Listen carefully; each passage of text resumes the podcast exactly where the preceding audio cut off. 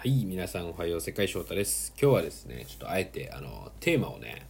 あの、先に、こう、タイトルを作らず話そうと思ってまして、まあ、自分、結構ね、こうやって、ダラダラさ、ダラダラじゃないけれども、喋ること大好きなんですよ。人ともそうだし、あの、一人喋るも結構好きなんですけど、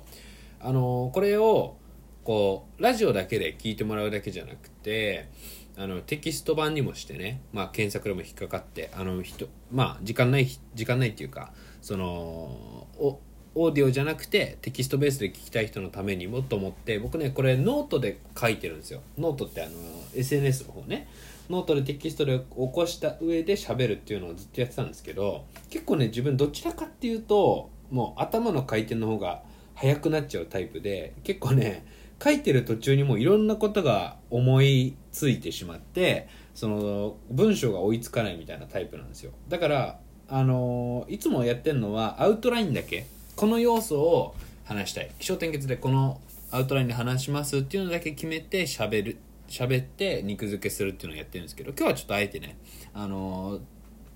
先にポッドキャストで撮ってるっていうのを実験的にやってみたいと思います。で今日はねあの影響の輪と関心の輪っていう風な話でやりたいと思います。でえっ、とまあこれ結構ねその自分にもたまにあることだから戒めになってしまうんですけどあの7つの習慣でね皆さんとても有名だと思うんですけど影響の輪と関心の輪ってあるじゃないですか。要は自分のね頭の中にあるもの。で、えっと、自分がねついこうあの興味も興味持つというかついね注意を引かれてしまうものっていうのが関心の輪大きい関心の輪だとした際にその中で自分次第で変えられるもの変えられないもの要は影響を与えられるもの与えられないものっていうふうに分けた時にその関心の輪っていうのが大きくある中で影響の輪っていうのがあると思うんですよ。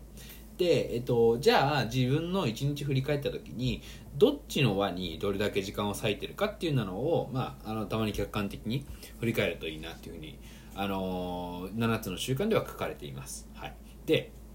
実際ね、あの関心の輪にあの時間を割いてしまうことってありますよね。僕もねあるんですよ。僕もついついなんかコロナの人数がどうだとかでそのなんかコロナは風邪だ議論をなんかねどっかでしているのをつい見ちゃうとかあとはね僕もあのスマホゲームのあのサッカーウイイレ大ウイイレが好きでついやっちゃったりもするしあの最近で言うとあのトンガの噴火ね噴火でなんか影響がとかっていうのも調べちゃうんですけど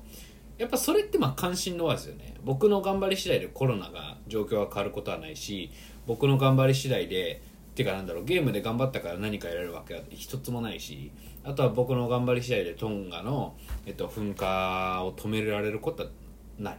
コロナも止められないですよね。だけども影響の輪っていうのはいっぱいあるわけですよ。仕事だとか。ただここね皆さんねこう思うと思うんですよ。頭の中では分かってる。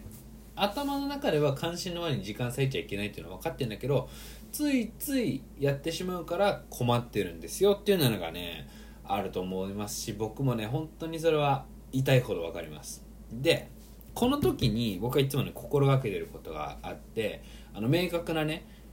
解消法があるあります。それは何かっていうと第二領域の活動に取り組むってことなんです。これもまたね7つの習慣的なソリューションになりますけどあの第二領域です。聞いたことない人のために説明するとある、えー、作業があるとします。あるアクティビティがあるとします。それを4象限に分けます。第1領域第2領域第3領域第4領域。これをねあの縦と横のメトリックのメトリックの中に分けるわけですね。まず上は緊急性が高いか低いか。で横右左。右に行けば、えっと、重あの重要性が高い。で左行けば重要じゃない。だからえっとそうですね。えっとあごめんなさい。左に行くと緊急性が高いのか。だからえっと左上の第一領域で言うと緊急性が高くて重要なもの。右上の第二領域っていうのは何かっていうとえっと不えっと、重要だけど普及。特に決め締め切りはないし全く急がないけど重要なことっていうのが第二領域なんですよ、うん、で第三領域っていうのは重要じゃないけどあの緊急性が高いもの。まあ結構これはね日頃の仕事であったりとかなんかねあのそういった作業のことはよくこれ言われたりします。生産性のないひあの締め切りのある活動。で右下っていうのは本当に何でもないようなこと。重要じゃないし緊急でもないことですよ。これがいわゆる関心の輪の入ってる活動になっちゃうと思うんですよね。はい。でねあの第二領域の活動って何があるかっていうと例えば分かりやすい例で言うと本を読むとかそのアートに触れるとかもそうだしあとはまあうーん例えばそうですね家族。との時間とかって特に締め切りとかノルマもないじゃないですか。ね。だけどやっぱりねあの家庭をより良いものにっていうなので僕もねここを心がけるようにはしてるんですけどこういったものは入ると思います。はい。でねあのここの活動要はえっと、人から何も強あの強制されていないもの。だけども重要って自分で確信していることを